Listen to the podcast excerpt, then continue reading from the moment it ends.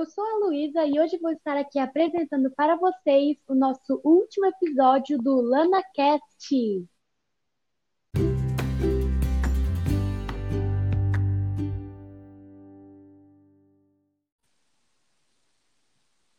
No episódio de hoje, nós vamos falar sobre a Lua, mais especificamente os seus eclipses e diferentes fenômenos, com a nossa convidada especial, Ana Clara. Oi, tudo bem? É uma honra estar aqui com você hoje. Bom, Ana, você já ouviu falar de eclipses? Sim, já. Inclusive, eu sei que tem dois tipos de eclipse, solar e lunar. É, eles têm algumas diferenças, por exemplo, o eclipse solar acontece quando a Lua se posiciona na frente do Sol, e para a gente que está aqui na Terra dá a impressão de que está cobrindo ele, por mais que o Sol seja muito maior que a Lua. Isso mesmo. E o eclipse lunar acontece quando a trajetória da Lua é coberta pela sombra da Terra. Por isso, ele só acontece em períodos de lua cheia. Mas um eclipse lunar? Não, porque a órbita da Lua nem sempre está sincronizada com a órbita da Terra. Então, acontecem entre 2 a 7 eclipses lunares por ano.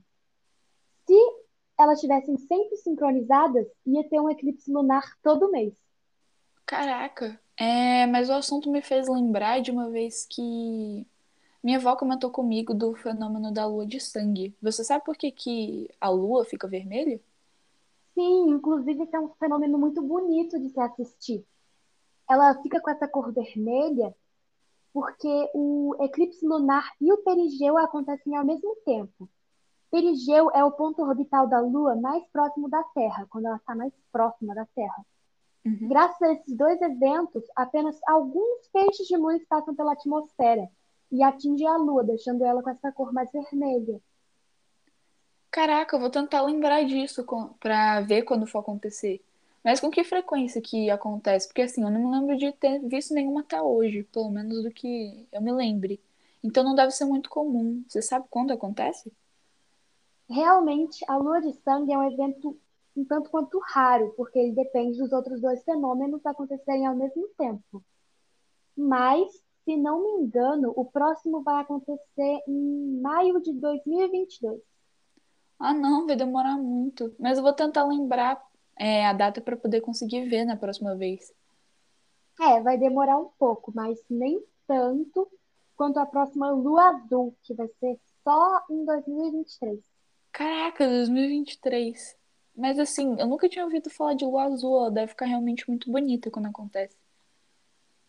Na verdade, a lua azul é só o nome dado para quando acontecem duas luas cheias no mesmo mês, coisa que acontece a cada dois anos e meio, mais ou menos. Infelizmente, a lua não fica realmente azul, mas se ela ficasse, ia ser muito bonito mesmo.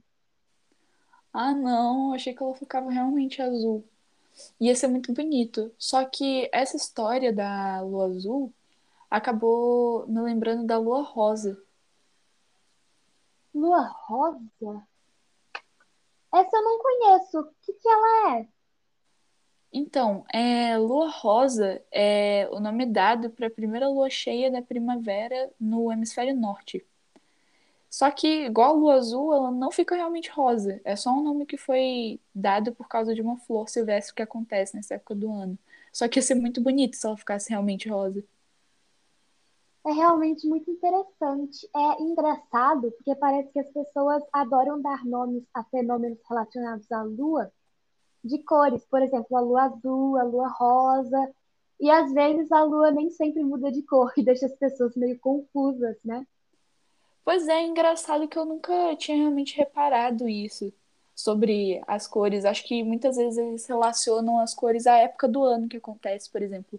Rosa lembra a primavera e por isso lua rosa. Mas ia ser realmente muito bonito se elas mudassem de cor.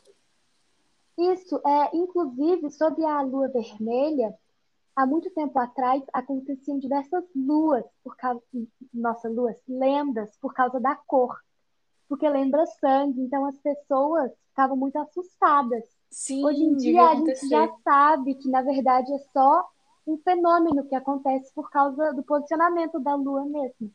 Sim, devia ser um terror antigamente, porque as pessoas geralmente associavam mudança desse tipo a deuses e elas deviam achar que, sei lá, todo mundo ia morrer quando tivesse lua vermelha. E Sim, pensando nisso, a cada ano.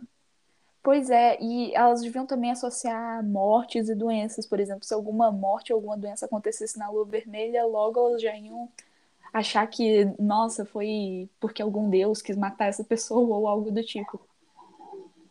Sim, antigamente a lua vermelha era muito relacionada ao apocalipse, então eles achavam que o mundo ia É, acabar. graças a Deus que agora a gente tem conhecimento dessas coisas, né? Que a ciência avançou, a gente sabe. Porque senão até hoje a gente ia ficar maluco quando essas coisas acontecessem. Pois é. Bom, acho que por hoje é isso. Muito obrigada por ouvirem os nossos podcasts, é, por sempre escutarem os podcasts. Foi muito divertido de produzir eles.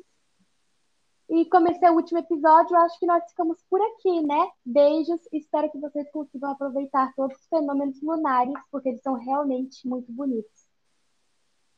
Obrigada pela oportunidade de fazer o podcast, foi muito divertido, de verdade. E obrigada a todos vocês por ouvirem. Um beijo e até algum dia.